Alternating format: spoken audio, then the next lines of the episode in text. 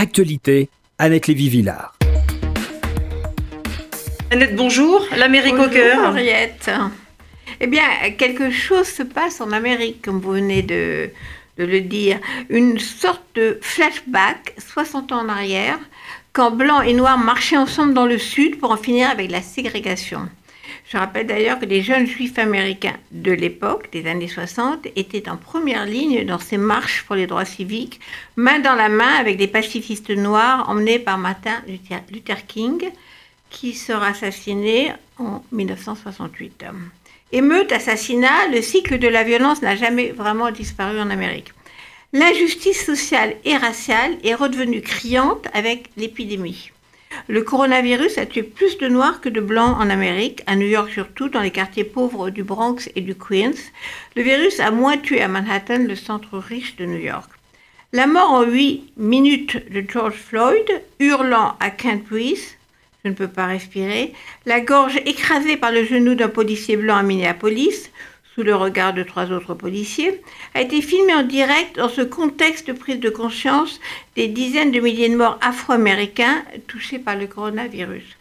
Et avec un président à la Maison-Blanche indifférent aux 100 000 morts du Covid-19. Se pavanant sans masque pour bien montrer que ce virus ne lui fait pas peur, proposant d'essayer l'eau de Javel pour neutraliser le Covid dans vos poumons et autres délires. Un président de plus en plus dans sa bulle, ou cœur, qu'on a vu retranché dans la Maison Blanche, protégé par l'armée, la 82e division aéroportée, pas moins, entouré d'un mur de grillage élevé pour protéger Donald Trump de quelques manifestants pacifiques avec de petites pancartes en carton demandant la justice pour George Floyd. Trump répète, comme dans les westerns, law and order, la loi et l'ordre. La loi et l'ordre, et il voit des fake news et des complots partout.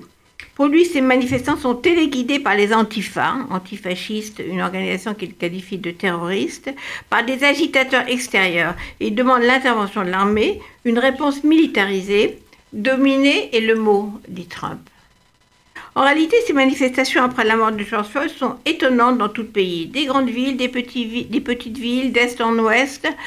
Après les premières nuits de colère et de pillage de petits groupes, ces manifestations sont restées pacifiques et surtout très blanches pour protester contre la mort, l'homicide d'un homme noir par un policier blanc. Des jeunes, très jeunes, les petits-enfants et même arrière-petits-enfants des marcheurs des années 60 contre le racisme, qui découvrent aujourd'hui que leur pays est encore raciste. Selon un sondage de l'Institut Monmouth publié le 2 juin, une majorité d'Américains considèrent que la police est plus susceptible d'utiliser une force excessive contre les Noirs que contre les Blancs. Black Lives Matter, les vies noires comptent, est devenu un slogan universel, le MeToo de l'antiracisme. Le 28 mai, Twitter a vu passer plus de 8 millions de messages porteurs du hashtag Black Lives Matter. Mais encore plus nouveau, les chefs de la police, comme celui de Houston qui mettent genoux à terre en solidarité avec les manifestants, des soldats et soldats de la garde républicaine qui dansent la Macarena avec les marcheurs à Los Angeles. Il faut voir ça, c'est absolument magnifique cette vidéo et des généraux qui ont le courage de contredire le président, qui rappelle que manifester est un droit fondamental aux États-Unis. Et maintenant, le Parti républicain, qui n'est plus aussi uni derrière Trump. Selon le New York Times, l'ancien président George Bush a annoncé qu'il ne, ne soutiendra pas la réélection de Trump en novembre prochain. Énorme pour ce pilier du Parti républicain, suivi par le sénateur Mitt Romney et Colin Powell. Alors, que se passera-t-il en novembre? Hillary Clinton avait perdu contre Trump parce que les femmes et les Noirs et les jeunes ne s'étaient pas mobilisés pour elle. Elle n'avait pas réussi à enthousiasmer cette coalition qui avait fait gagner Obama. Joe Biden, probablement candidat démocrate, n'est pas aussi enthousiasmant que Barack Obama.